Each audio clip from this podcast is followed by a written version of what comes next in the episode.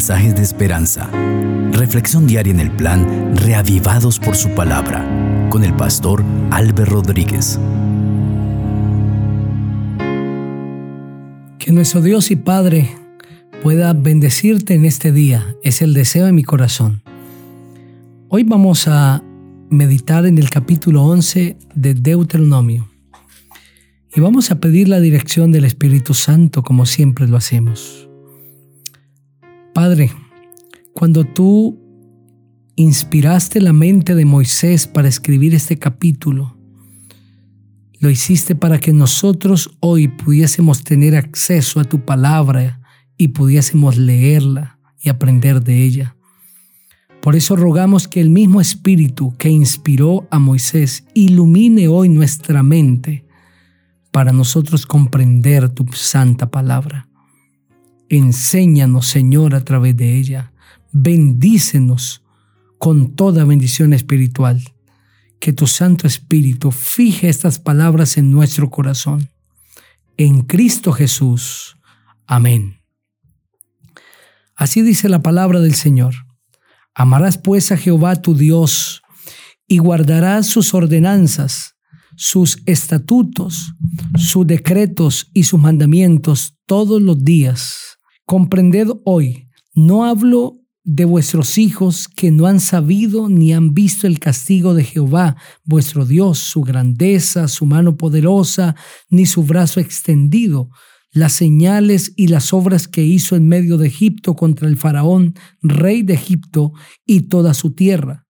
Lo que hizo con el ejército de Egipto, con sus caballos y sus carros, cómo precipitó Jehová las aguas del mar rojo sobre ellos cuando venían tras vosotros y los destruyó hasta hoy. Lo que ha hecho con vosotros en el desierto hasta vuestra llegada a este lugar. Lo que hizo con Datán y Abiram, hijos de Eliab, hijo de Rubén, cómo abrió su boca la tierra y los tragó con sus familias, sus tiendas y todo su ganado en medio de todo Israel. Pues vuestros ojos han visto todas las grandes obras que Jehová ha hecho. Guardad pues todos los mandamientos que yo os prescribo hoy, para que seáis fortalecidos y entréis a poseer la tierra a la cual vais a pasar para tomarla. Y para que os sean prolongados los días sobre la tierra de la cual juró Jehová vuestro Dios a vuestros padres, que se la había de dar a ellos y a su descendencia, tierra que fluye leche y miel. La tierra a la que vas a entrar para tomarla no es como la tierra de Egipto de donde habéis salido, donde sembrabas tu semilla y regabas con tu pie como huerto de hortaliza. La tierra a la que vais a entrar para tomarla es tierra de montes y de vegas, que bebe las aguas de la lluvia del cielo, una tierra de la que cuida Jehová tu Dios, Siempre están sobre ella los ojos de Jehová tu Dios, desde el principio del año hasta el fin. Si obedecéis cuidadosamente los mandamientos que yo os prescribo, animando a Jehová vuestro Dios y sirviéndolo con todo vuestro corazón y con toda vuestra alma, yo daré la lluvia a vuestra tierra a su tiempo la temprana y la tardía. Y tú recogerás tu grano, tu vino y tu aceite. Daré también hierba en tu campo para tus ganados y comerás hasta saciarte. Guardaos pues que vuestro corazón no se deje engañar y os apartéis para servir a dioses ajenos e inclinaros delante de ellos. No sea que se encienda el furor de Jehová sobre vosotros cierre los cielos y no haya lluvia ni la tierra de su fruto y perezcáis bien pronto en esa buena tierra que os da Jehová. Por tanto pondréis estas mis palabras en vuestro corazón y en vuestra alma. Las ataréis como señal en vuestra mano y serán como insignias entre vuestros ojos.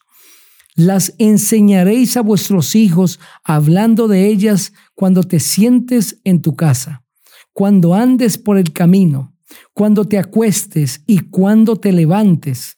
Las escribirás en los postes de tu casa y en tus puertas, para que sean vuestros días y los días de vuestros hijos tan numerosos sobre la tierra que Jehová juró a vuestros padres que les había de dar, como los días de los cielos sobre la tierra. Porque si guardáis cuidadosamente todos estos mandamientos que yo os prescribo para que los cumpláis, y si amáis a Jehová vuestro Dios, andando en todos sus caminos y siguiéndolo a él, Jehová también echará de vuestra presencia a todas estas naciones, y desposeeréis a naciones grandes y más poderosas que vosotros. Todo lugar que pise la planta de vuestro pie será vuestro. Desde el desierto hasta el Líbano, desde el río Éufrates hasta el mar occidental, será vuestro territorio. Nadie se sostendrá delante de vosotros. Miedo y temor de vosotros pondrá Jehová vuestro Dios sobre toda la tierra que piséis, como Él os ha dicho. Mirad, yo pongo hoy delante de vosotros la bendición y la maldición. La bendición si obedecéis los mandamientos de Jehová vuestro Dios, que os prescribo hoy y la maldición si no obedecéis los mandamientos de Jehová vuestro Dios y os apartáis del camino que yo os ordeno hoy para ir tras dioses ajenos que no habéis conocido. Cuando Jehová tu Dios te haya introducido en la tierra a la cual vas para tomarla, pondrás la bendición sobre el monte Gerizim y la maldición sobre el monte Ebal los cuales están al otro lado del Jordán, tras el camino del occidente, en la tierra del Cananeo, que habita en el Arabá, frente a Gilgal, junto al encinar en More. Porque vosotros pasáis el Jordán para ir a poseer la tierra que os da Jehová vuestro Dios. La tomaréis y habitaréis en ella Cuidaréis pues de cumplir todos los estatutos y decretos que yo presento hoy delante de vosotros. Amén. Qué hermoso capítulo este que hemos leído. En él vemos la grandeza de Jehová y las bendiciones de la tierra que Dios les había prometido. El Señor les había sacado con mano fuerte de Egipto. Los había conducido de una manera grandiosa y poderosa. Y ahora el pueblo, cuando estaba listo a entrar a la tierra prometida, el Señor les da algunos encargos. Entre ellos les presenta dos caminos, el camino de la bendición y el camino de la maldición. Pero el Señor hace una advertencia para el pueblo de Israel. La tierra a la que vas a entrar para tomarla no es como la tierra de Egipto, de donde habéis salido, donde sembrabas tu semilla y regabas con tu pie como huerto de hortaliza. La tierra a la que vais a entrar para tomarla es tierra de montes y de vegas, que bebe las aguas de la lluvia del cielo, es decir, es una tierra desértica, una tierra de la que cuida Jehová tu Dios. Siempre están sobre ella los ojos de Jehová tu Dios, desde el principio del año hasta el fin. Si tú obedeces al Señor todos los mandamientos, sepa que Jehová dará la lluvia a vuestra tierra a su tiempo, la temprana y la tardía, y tú recogerás tu grano, tu vino y tu aceite. Esto sucederá si obedeces cuidadosamente a los mandamientos que yo os prescribo hoy, amando a Jehová vuestro Dios y sirviéndolo con todo vuestro corazón y con toda vuestra alma. Daré también hierba en tu campo para tus ganados y comerás hasta saciarte. Qué interesante esto que el Señor le está diciendo al pueblo de Israel.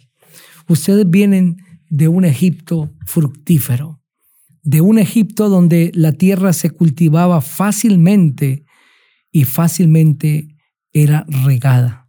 Esta expresión que regabas con tus pies está siendo usada por el escritor para describir las bendiciones que Egipto tenía a través de el río Nilo y sus canales que regaban todos los cultivos de la tierra de Egipto. Fácilmente habían canales que llevaban agua para regar los cultivos.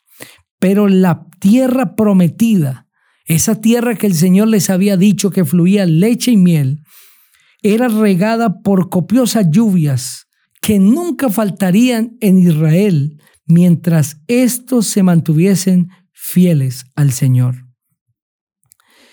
Los trabajosos métodos en Egipto que eran usados para regar la tierra, que habían sido construidos de manera permanente para que la tierra estuviese regada, y esos asombrosos canales que cruzaban todos los cultivos no estarían presentes allí en Palestina. Pero el Señor les había prometido que aunque esta era una tierra que tenía un sistema de riego diferente, las abundantes lluvias del cielo, era una tierra que sería fértil por la bendición de Dios. Y el Señor le dice al pueblo que los ojos de Jehová, es decir, que la presencia de Dios de manera continua estaría sobre esta tierra y que el Señor enviaría la lluvia temprana. Esa era la lluvia del otoño, que caía al tiempo de hacer las siembras que producirían las cosechas del invierno y que hacía germinar la semilla, dándole un buen comienzo antes de que se iniciasen los fríos invernales. Caía en el octavo mes, o sea, más o menos en el mes de octubre. Y la semilla podría brotar a través de esta lluvia. Pero el Señor también le dice que caería la lluvia tardía. Esa lluvia caía en primavera, antes de la cosecha, durante los meses de marzo y los comienzos de abril. Y esta era la lluvia que hacía madurar la cosecha. Esta era la lluvia que hacía que hubiese una cosecha abundante, fructífera. Y el Señor le promete al pueblo que aunque no habían los exuberantes riegos de Egipto, el Señor se comprometía a regar la tierra y hacer fructífera esa tierra desértica, hacer que esa tierra produjera cuando humanamente no había posibilidades de que produjera. ¿Cómo podría producir un desierto? Querido amigo, lo mismo te dice el Señor hoy a ti. Dios no quita el desierto de tu vida, pero el Señor sí hace fructificar el desierto de tu vida. El Señor no ha prometido que no caminarás por el desierto en este mundo, que no tendrás momentos de afanes y dificultades, pero lo que sí ha prometido el Señor es enviarte bendición para que donde estés seas próspero en el nombre de Cristo Jesús donde estés, donde el Señor te haya puesto, sin importar el lugar, serás bendición. Créelo hoy en el nombre de Cristo Jesús mientras te mantengas en obediencia al Señor. Ora conmigo y démosle gracias a Dios. Padre maravilloso, gracias porque tú has prometido fructificarnos, bendecirnos, prosperarnos donde nos has puesto. Puede ser que sean tierras difíciles, circunstancias desventajosas, pero tu presencia hará que nuestra vida sea bendecida. Gracias Señor. En Cristo Jesús. Amén. Que el Señor sea contigo